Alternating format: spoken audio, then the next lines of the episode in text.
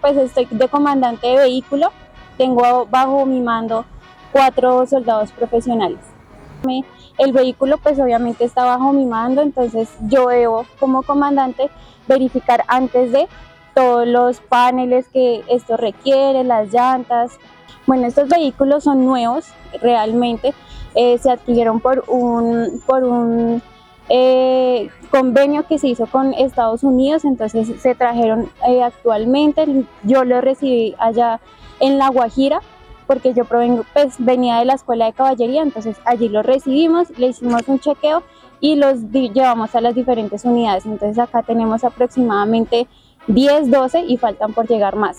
Este es un vehículo M117 Guardian, donde es totalmente automático, tiene muchas diferencias a los que teníamos. Desde que entré a la escuela de suboficiales, quise ser eh, soldado de caballería, quise especializarme en estos vehículos porque pues, realmente a mí me corre eh, aceite por las venas, entonces es un sueño muy grande que estoy cumpliendo el día de hoy.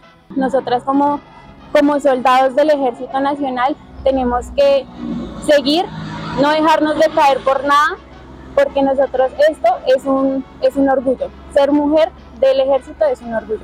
Ejército Nacional, patria, honor, lealtad.